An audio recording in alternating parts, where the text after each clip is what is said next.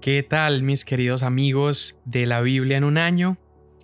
Sí, yo soy Sam Uribe y probablemente estás cansado de escuchar mi voz y tal vez esperas con ansias los episodios bonus porque significan que puedes descansar, por lo menos por un episodio.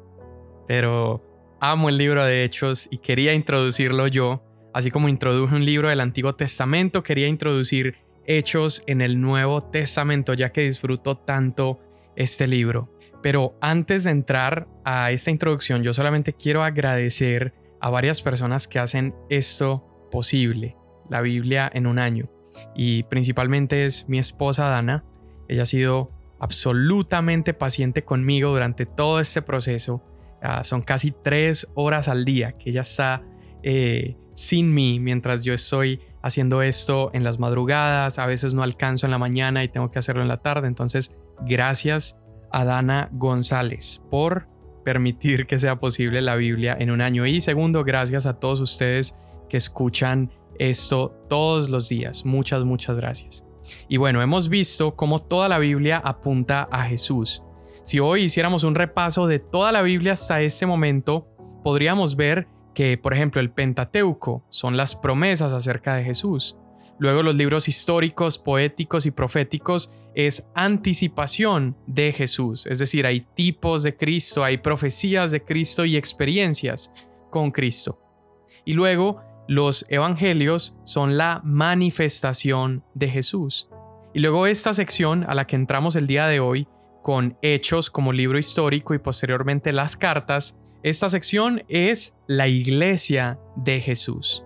Y el último libro de la Biblia, el Apocalipsis, es la coronación de Jesús. Entonces, en Hechos veremos precisamente esa historia, la historia de la iglesia de Jesús.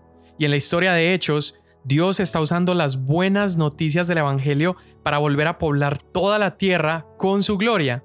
Así como al principio con Adán y Eva, la meta era que cada rincón del mundo fuera lleno con la imagen y semejanza de Dios y que la humanidad estuviera reunida bajo el mismo Dios, después de la caída, eso se pierde y Cristo Jesús hace posible que en Hechos de los Apóstoles veamos este propósito restablecerse.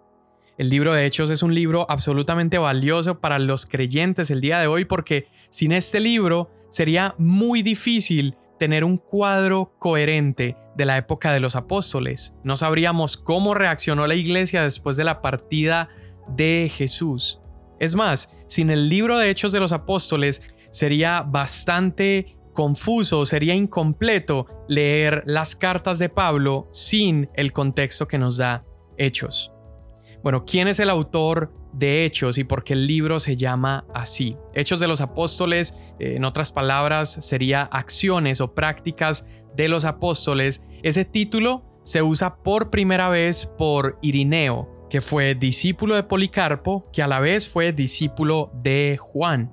Irineo usa por primera vez el título Hechos de los Apóstoles por allá a finales del siglo II y no es claro si Irineo inventa este título o si ya existía anteriormente. Lo que sí sabemos es que el autor no le dio un título precisamente a la obra.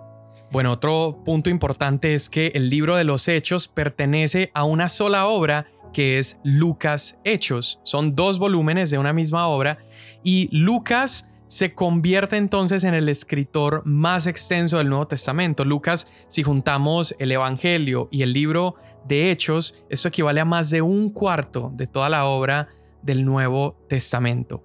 Bueno, en cuanto a la autoría, es necesario no solamente ver la evidencia interna, por ejemplo, si el escritor se presenta en su libro, lo cual Lucas no hace, pero sí vemos muchísima evidencia externa.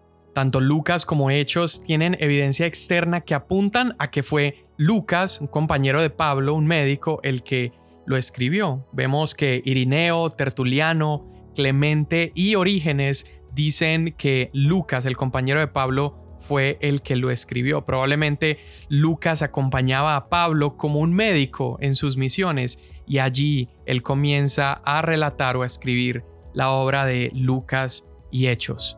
Es interesante que en Hechos capítulo 16, Lucas, el autor, pasa de escribir todo en tercera persona y ahora se brinca a primera persona. Ahora él está narrando como si él es parte de todo lo que está sucediendo. Vemos también en común Lucas capítulo 1 con Hechos capítulo 1, cuando en el Evangelio Lucas le dice a Teófilo que le ha investigado toda esta información para presentársela a él. Y en Hechos 1, Pablo le explica que esto es una continuación de la primera obra. Pablo le dice, en mi primer libro, excelentísimo Teófilo, escribí acerca de todo lo que Jesús había hecho y enseñado desde el principio. Es decir, Lucas está haciendo referencia que esto que ahora él está escribiendo es una continuación de lo que él le había escrito inicialmente. Ah, bueno, Lucas está escrito como para una persona educada que hablara griego, una audiencia griega, pero directamente los temas que aborda son pertinentes más que para griegos seculares, son pertinentes para griegos cristianos. Bueno, y con respecto a la fecha en la cual fue escrito, se dice que fue escrito entre los años 80 y 90 después de Cristo, pero hay bastantes estudiosos que creen que se debió haber escrito antes del año 62.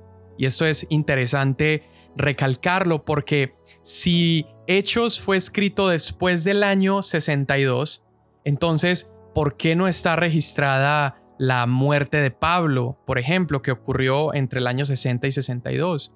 Ah, no está registrada la muerte de Pedro, que ocurre entre el 62 y el 64 también no está registrada la destrucción del templo en Jerusalén. Imagínate e, este acontecimiento que ocurre en el año 70, un evento tan importante que serviría para probar el cumplimiento de las profecías de Jesús. Pero el problema aquí es que investigadores le adjudican una época más tardía a los rollos de Lucas y Hechos simplemente porque en Lucas Jesús profetizó la destrucción del templo y como evidentemente sucedió, entonces los investigadores dicen, no, no, no, esto tuvo entonces que haber sido escrito después de la destrucción.